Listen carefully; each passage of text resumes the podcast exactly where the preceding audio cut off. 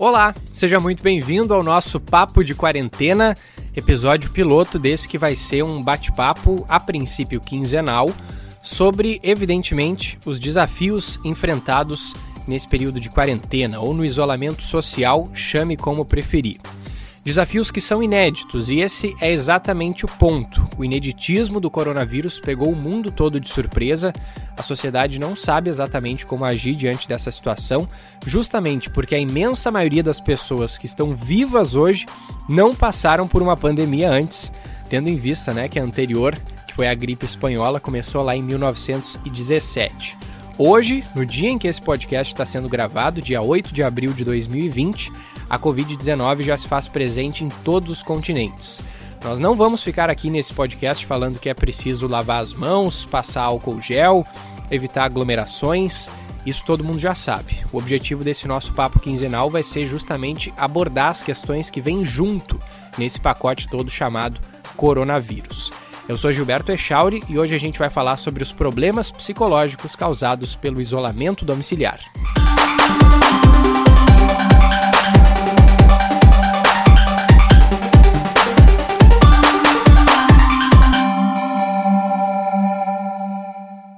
Em 2017, a Organização Mundial da Saúde apresentou um relatório que mostrava que a depressão atingia 322 milhões de pessoas no mundo.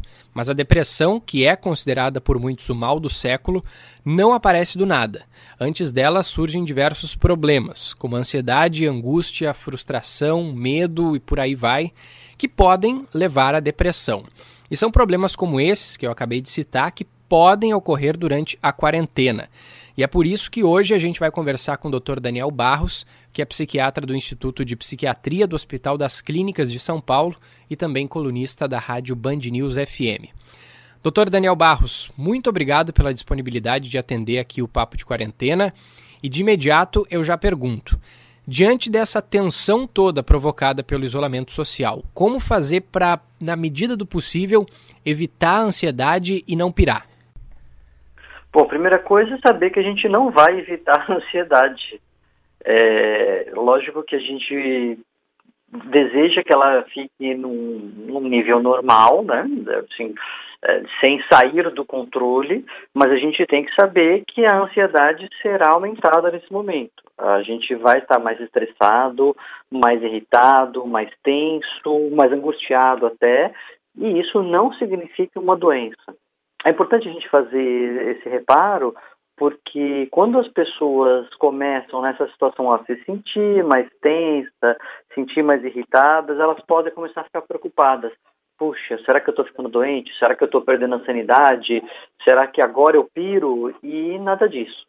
É normal a gente perceber um aumento aí dessas emoções negativas por tudo que está acontecendo no nosso entorno, o nosso, o nosso dentro de casa, o nosso em volta de casa, enfim, tudo isso contribui para mais medo, para mais incerteza e etc. Então acho que esse é o primeiro passo, sabe? A gente entender que as emoções negativas vêm e a gente está ali só administrando, percebendo, vendo apenas se elas não saem do controle. Pegando o gancho, doutor, do exemplo que o senhor citou, da pessoa que pode pensar: será que eu estou ficando doente? O isolamento social pode gerar doenças ou ele só agrava casos que já existem e que ainda não tinham vindo à tona? O que a gente sabe de evidências de outras epidemias e outras situações análogas, ainda que é, menores, né? Porque desse tamanho a gente não estudou, é, é que a maioria das pessoas que fica isolada não adoece. O que acontece é que sim, as pessoas vão ficar mais ansiosas, vão ficar um pouco mais angustiadas, desconfortáveis, mas quem tem mais risco de adoecer é quem é contaminado e aí fica com medo de morrer, e aí fica isolado e contaminado, essas pessoas têm um pouco mais de chance de desenvolver um transtorno de ansiedade, até mesmo um estresse pós-traumático. E, claro, as pessoas que já têm um transtorno mental.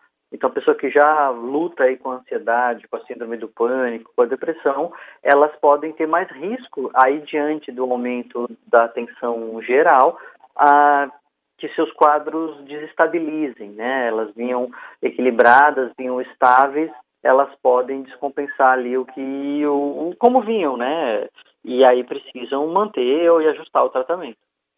Entrando um pouco na questão dos conflitos sociais, que também ficam um pouco mais evidentes nesse período. E quando eu falo em conflitos sociais, eu me refiro aos desentendimentos causados por alguém que descumpre a orientação de isolamento e sai para a rua sem necessidade. Aí o sujeito que está em casa seguindo a risca o que as autoridades sanitárias recomendam fica com raiva, vai lá e dá uma bronca em quem não está cumprindo a quarentena. Como evitar, doutor, essa raiva entre as pessoas?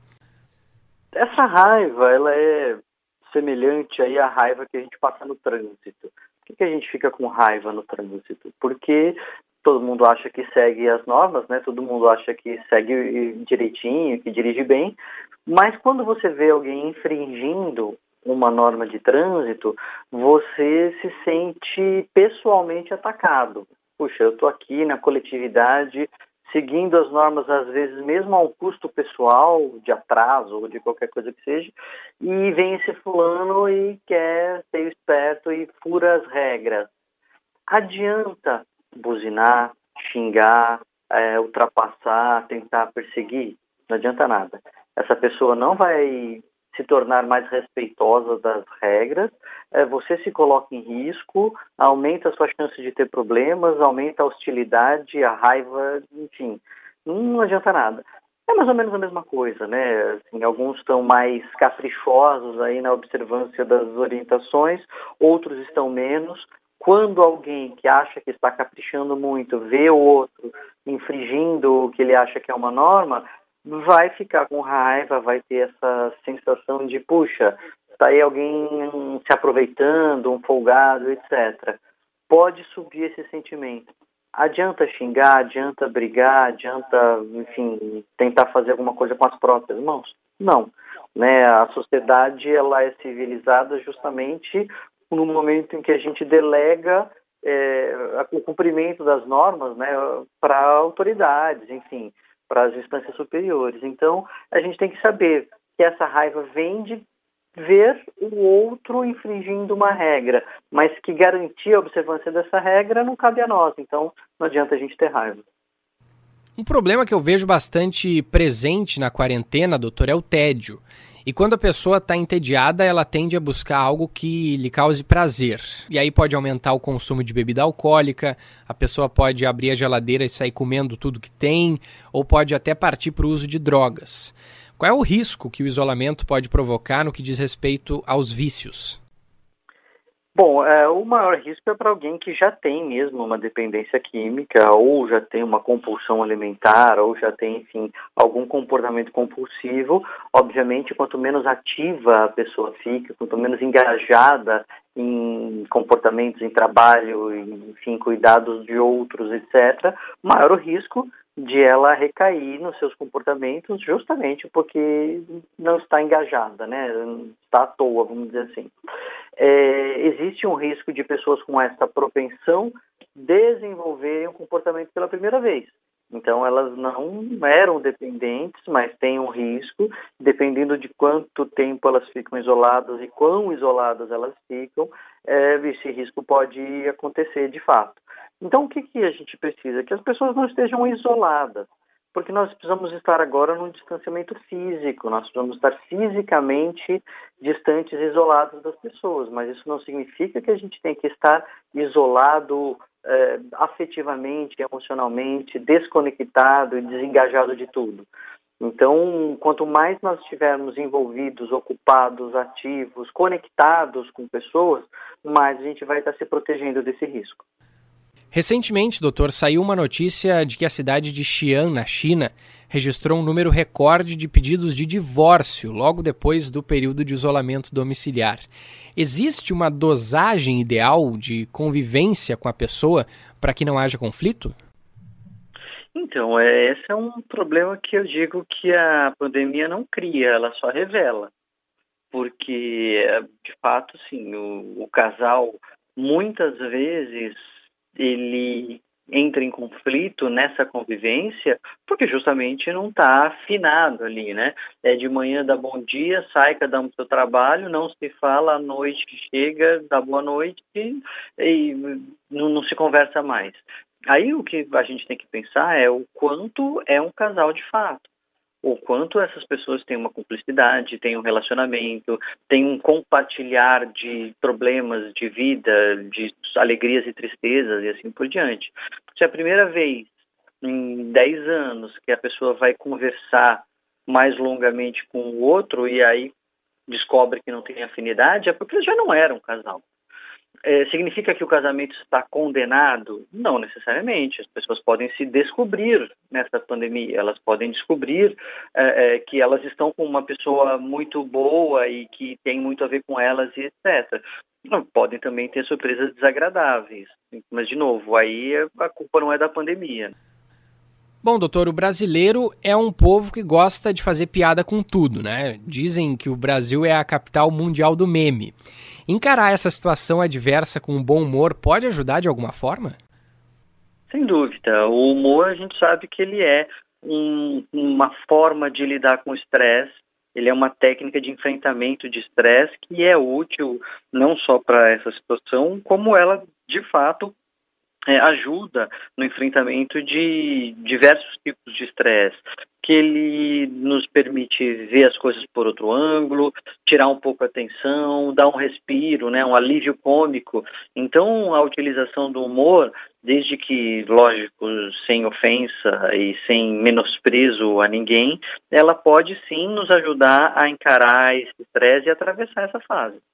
Se o senhor pudesse indicar algumas atividades para se fazer na quarentena, quais seriam?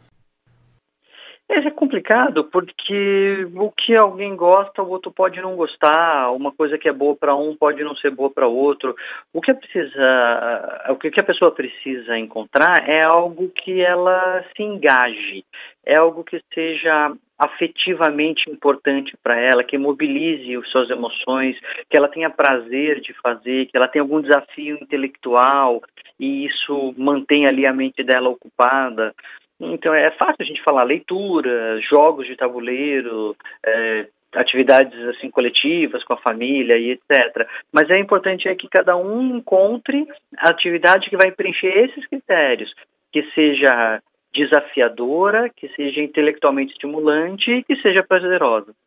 Para fechar, doutor, o que a gente pode aprender com a pandemia?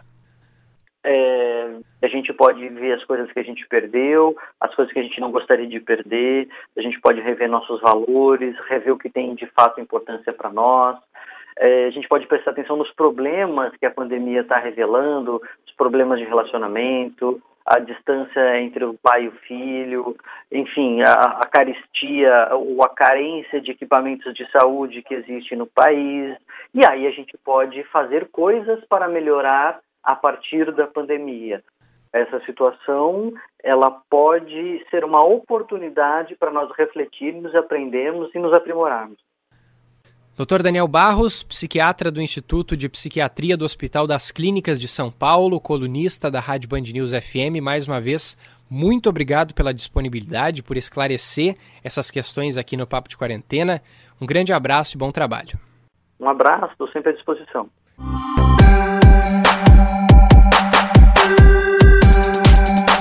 E esse primeiro episódio do Papo de Quarentena vai ficando por aqui. Até a próxima. Muito obrigado pela sua audiência e tenha uma saudável quarentena.